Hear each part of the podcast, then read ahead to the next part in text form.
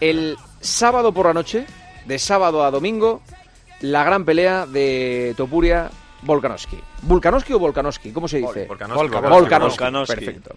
Gonzalo Campos, muy buenas. Buenas noches, Juanma. Qué, qué alegría estar aquí. No, alegría a nosotros que, que vengas. Eres, dicen, el mejor narrador comentarista Usted de la, sabe de esto, ¿eh? de la UFC, de la, de, de la MMA esta o de todo esto. Oye, eh, sí, y creo que todo el mundo ahora mismo eh, debe estar con unas ganas de que llegue ese sábado. Es que no hay evento tan que esté moviendo a tanta gente como ese combate entre Ilia Topuria y Volkanovski. Y encima, como esto no es cada semana, como no lo puedes ver cada semana, esto, ¿cuándo va a ser la próxima vez que tengas la oportunidad de ver cuándo un español se proclamó campeón de la UFC? Cada, cu- ¿Cuántas peleas tienen al año, más o menos? Un peleador cerca del campeonato, activo, te diría que si hace cuatro es un milagro. Tres se le ha dado bien. Ilia, a partir de ahora, si lo vemos dos veces al año, nos damos con un canto en los dientes. Ostras. Sí, sí. Eh, eh, desde septiembre, digamos, que es cuando empieza nuestra temporada deportiva. ¿Cu- ¿Ha peleado Topuria en algún momento? No, en ningún momento. La última vez fue esa pelea que gana contra Yosemite en verano en, en Jacksonville. Eh, tuve la oportunidad de ir ahí. Y es que no, es que ya te digo, el, el máximo periodo de actividad de Ilia Topuria han podido ser tres peleas en un año y luego estar un año sin pelear porque las oportunidades son muy escasas en cuanto a el nivel es tan alto, eh, las lesiones aparecen con tanta frecuencia y luego los casamientos entre peleadores, hay muchísima política por ahí en medio para Sí. ver este no me viene bien, este sí, vamos a aprovecharnos, este vende más, que, que es dificilísimo. Así que ya te digo, esperemos los próximos años, dos peleas al año y con eso nos alegramos. ¿Tú eres el narrador de la pelea? Soy el comentarista, El el, narrador comentarista. es Jorge Lera. Vale. eh, ¿Tú peleas? Entreno. Entreno. ¿Tengo pinta? Es que yo contigo no me metía. Eh, te, veo en camiseta y, y te veo fuerte. Ay, me, me alegro, me- un piropo encima, me llevo en la radio delante de tanta gente, pues bueno. Sí, sí, sí. Que eh, ha sido el, hoy el, el evento, digamos, en las últimas horas, de donde han posado con el cinturón. El cinturón que está en juego. Sí, Ilia Topuria ha hecho una de las suyas, una travesura. La gente normalmente... No toca el cinturón, igual que no tocas la copa cuando sales a jugar una final. Sí, no, no lo tocas, pero... Le ha faltado, to- ha tocado los tambores encima del cinturón. No, no, es que se lo ha puesto Se y lo ha puesto. saludado al campeón con el, tit- con el cinturón puesto. Sí. Y le ha dicho el, el campeón, oye, te queda bien, pero es mío, disfruta ahora porque no lo vas a volver a ver. Y él ha dicho, pues lo que dice siempre, que él no cree en supersticiones, que no tocar una copa o un cinturón porque te pueda dar mala suerte es como tener un miedo que no puedes controlar y que él no tiene miedo. Bueno, es que le escuchas hablar antes de la pelea y, y es que son códigos distintos a, a cualquier otro deporte. Yo diría que incluso hasta del boxeo. O sea, es que son va- van un paso más allá. Eh, dice esto Topuria. Yo no soy ni Korean Zombie, no soy el trapo ni de Jair, no soy ni el paquete de Brian Ortega, no soy ni, ni la na- nariz torcida de Max Holloway, soy Ilia Topuria y lo voy a machacar en el primer asalto de una forma espectacular y al que le quepa la, la mínima duda que se joda. Eh, tú imagínate que sale antes de la final de la Champions un entrenador. O Lucas Vázquez. Sale Lucas Vázquez a rueda de prensa antes de jugar contra el City y dice: Yo no soy como el imbécil de Jara. Yo no soy, Yo no soy yo tal". no soy Gaby, yo no soy, no sé qué, yo, yo soy Lucas Vázquez. Le voy a machacar y el que no lo crea que se joda. Bueno, en los deportes Mira, de combate pero- es muy, muy común Sí, esto, ¿eh? Sí, sí, está muy bien el trastoc. Precisamente con Lucas Vázquez, un día estaba cenando con Ilia y me empieza a comparar él algo con Lucas Vázquez. Y digo, pero Ilia, si tú no tienes ni idea de quién es Lucas Vázquez. Y dice, bueno, es verdad, me empezó a seguir ayer y desde entonces se hace metáforas con su nombre, pero no tenía ni idea. Y Porque no es utilizamos- futbolero, eh, Topuria. Bueno, eh, es que él es un obsesionado de lo suyo. Entonces, si, si ver el fútbol no le va a acercar a ser campeón, no ¿Tú desde cuándo conoces a Topuria? Diría que unos seis años. Yo creo que hace seis años hicimos la primera entrevista. Además, tuve la suerte de quedarme a dormir y de ahí nuestra amistad. Mm. ¿Y mm, le ves favorito para el sábado?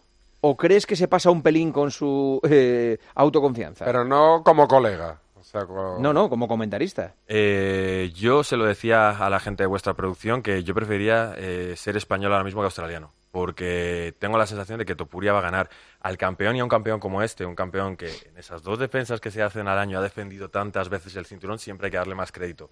Pero esta es la historia de, de la gente que viene a saltar la banca, a arrebatar el cinturón, el chico con hambre que todo el mundo teme, y esta es la historia de la Topuria. Mm. ¿En qué es mejor Topuria que Volkanovski? Es que si te pones a argumentar puedes llegar a decir que en absolutamente todo. Y ese es el drama, el miedo, que, que no debe ser mejor en todo si Ilia no es campeón y Volkanovski sí. Pero en el boxeo Ilia es un noqueador aparte de un estilista, en el, que en la parte de striking, que es toda esta parte de golpeo, es donde Volkanovski más éxito ha tenido. Pero Volkanovski es un peleador de volumen, te va pegando, te va haciendo daño poco a poco. Ilia te cambia la pelea con una mano. Volkanovski no. Y luego en el terreno de la lucha y el suelo es lo que los americanos todavía no han visto, pero nosotros cuando nos llevábamos a Ilia a la UFC pensamos que iba a ganar sus peleas en el suelo, porque era donde él destacaba realmente y donde creemos que tiene el as debajo de la manga. Em, ¿Tú crees que efectivamente vamos a ver un combate, una pelea de un asalto? Uf, eso es lo que él dice, yo creo que no. Eh, Ilia es experto... ¿A cuántos asaltos es la pelea? Cinco, cinco. Las cinco. peleas de campeonato, las peleas de campeonato y las peleas eh, principales de las carteleras sean de campeonato no, son cinco asaltos. ¿Cuántos minutos cada asalto? Cinco minutos cada asalto. Es que son muy largos, ¿eh? Oh. Son larguísimos, ¿eh? pegándote se te hace ¿Cinco eterno. minutos? No, pero ya os digo, cuando lo estáis viendo se os va a hacer corto porque son cinco minutos de máxima intensidad. O sea, aquí eh, la pelea aburrida te dura 15 minutos y pasas a la siguiente y te lo pasas bien. Y con estos dos no puede ser aburrida. ¿Cuánto, ¿Qué vaticinas tú? Yo me iría al cabo al tercer asalto. Creo que Ilia es consciente de que Alexander Volkanovski es un puntuador, es un experto en hacerte una pelea que te gana por la mínima tres asaltos. Cuando llegamos a cuando nadie ha ganado en este tiempo, se hace una votación de los jueces, como en el boxeo, y Volkanovski es experto en haberte ganado tres asaltos por la mínima y llevárselo a casa. Entonces, tengo la sensación de que Ilia va a apretar en primero, tercero y quinto, y en el tercero es donde va a noquear. ¿Cuánto dinero mueve una pelea de estas características? Muchísimo. Y he estado escuchando lo que dicen todos nuestros amigos hispanohablantes y ahora los anglosajones también. Y creo que Ilia Topuria eh, está removiendo algunas sensaciones de la gente. Creo que Ilia está lleva- llevando la línea de Conor McGregor. Ahora mismo Ilia Topuria no está generando 5 millones de euros para su bolsillo por esta pelea. Pero probablemente la siguiente, si consigue el título, lo haga fácilmente. Pero, ¿y en torno a la, a, la, a la, pelea? ¿Qué, Pues mira, te diría, es, es difícil de medir justo precisamente para Los Ángeles, para la Comisión Hablo de- Deportiva de del Ángeles. ticketing, de, de los derechos de televisión, Pues a- sí. apuestas, o sea, es que... Imagino que la entrada más barata debe estar en torno a 300 dólares. Sí, eso no, eso no se habían Y dicho. es la mala, la que no ves, la que tienes una columna delante. Esa es. O sea, que imagínate, por eso cuando... Son 20.000 personas en, el- en el arena donde se celebra. Sí, normalmente sí. Por, por ejemplo, cuando hablamos de que venga la UFC al Bernabéu eh, y que lo llene todo el público europeo, no solo español, ya le decimos a la gente que quiera verlo que, que no espere encontrar una entrada de menos de 80 euros y que si quiere ver algo que pague 200, por lo menos de 200 para arriba. O sea, el dinero que mueve es increíble. No falta ni un solo huequito donde no esté la publicidad. Se está hablando de UFC en el Bernabéu.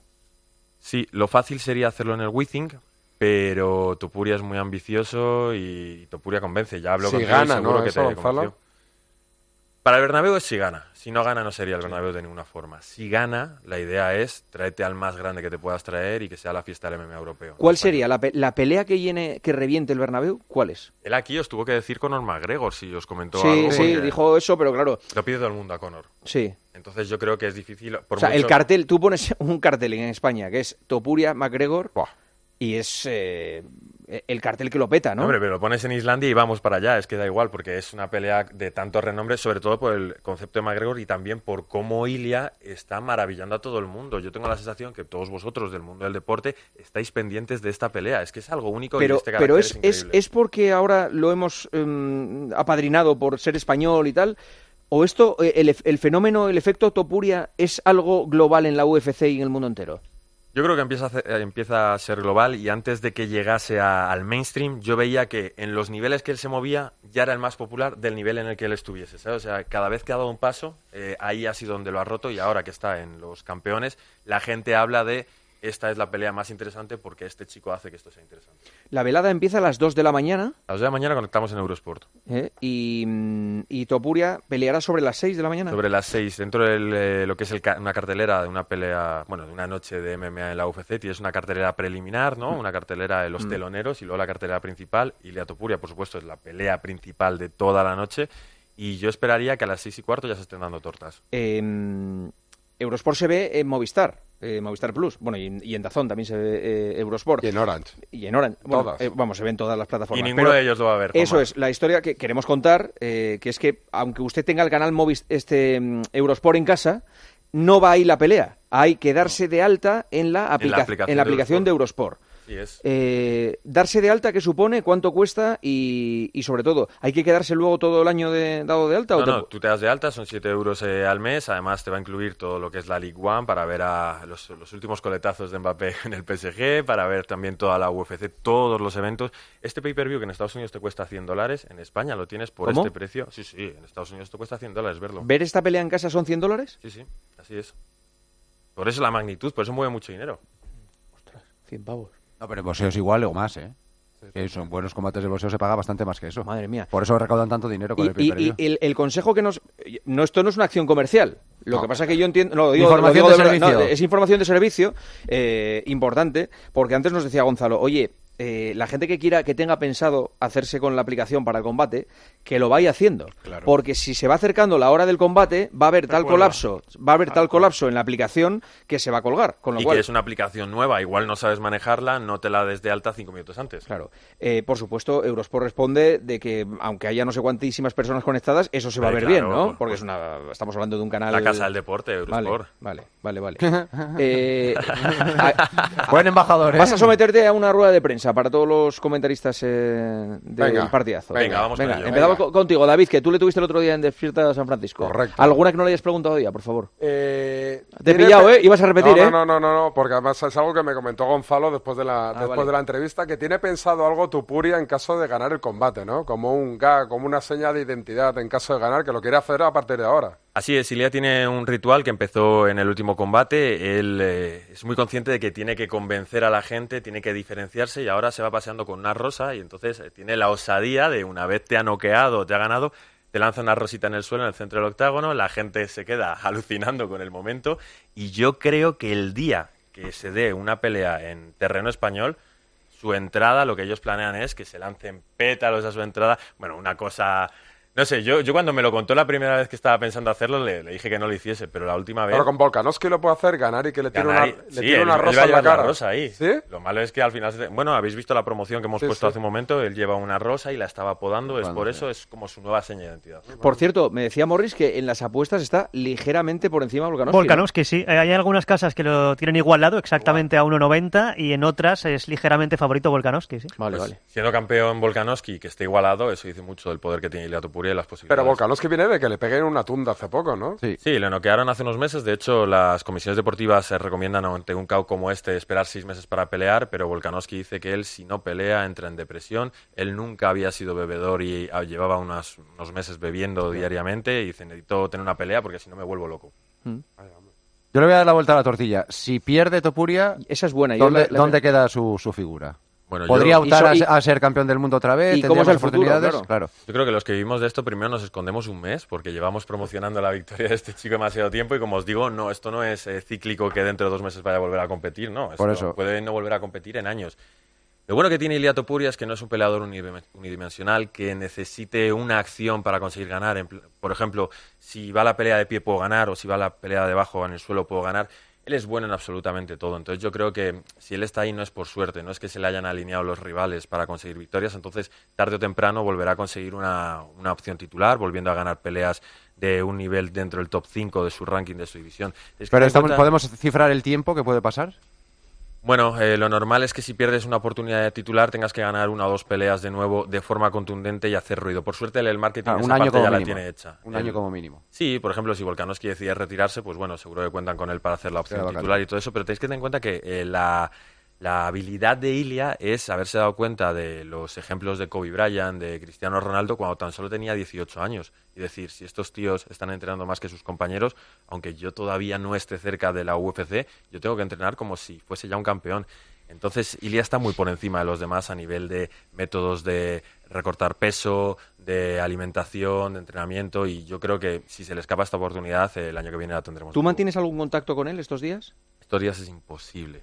Días es totalmente imposible. Para mí es una frustración personal porque el año, o sea, hace seis meses estaba con él en el hotel, pero ya incluso en la última vez que estuve ahí eh, te das cuenta de que a Ilia, que le encanta que le mire la gente, se lleva un equipo de 20, 30 personas y aunque te cruces y hables y cuentes cuál es la estrategia, Se lo llevan. Es que tiene demasiada gente a su alrededor ahora mismo que son más importantes que tú. No Ni, es, no ni- ni anda con el WhatsApp, ni nada. O sea, está, está Lo desconectado. utilizará para la familia, pero Mm. hay que entenderle absolutamente todo. Sí, sí, sí. sí. Porque imagínate los nervios. Yo no podría dormir el día antes de exponerme a recibir una paliza delante de millones de personas Ma- como tiene ahora mismo El pesaje es mañana. De hecho, ahora mismo, si el pesaje es mañana, a unas horas, ahora mismo Ahora estará bebiendo vino. deben estar con el ritual del vino ahora A- mismo. Ahora están con, con el vino. Medio litro.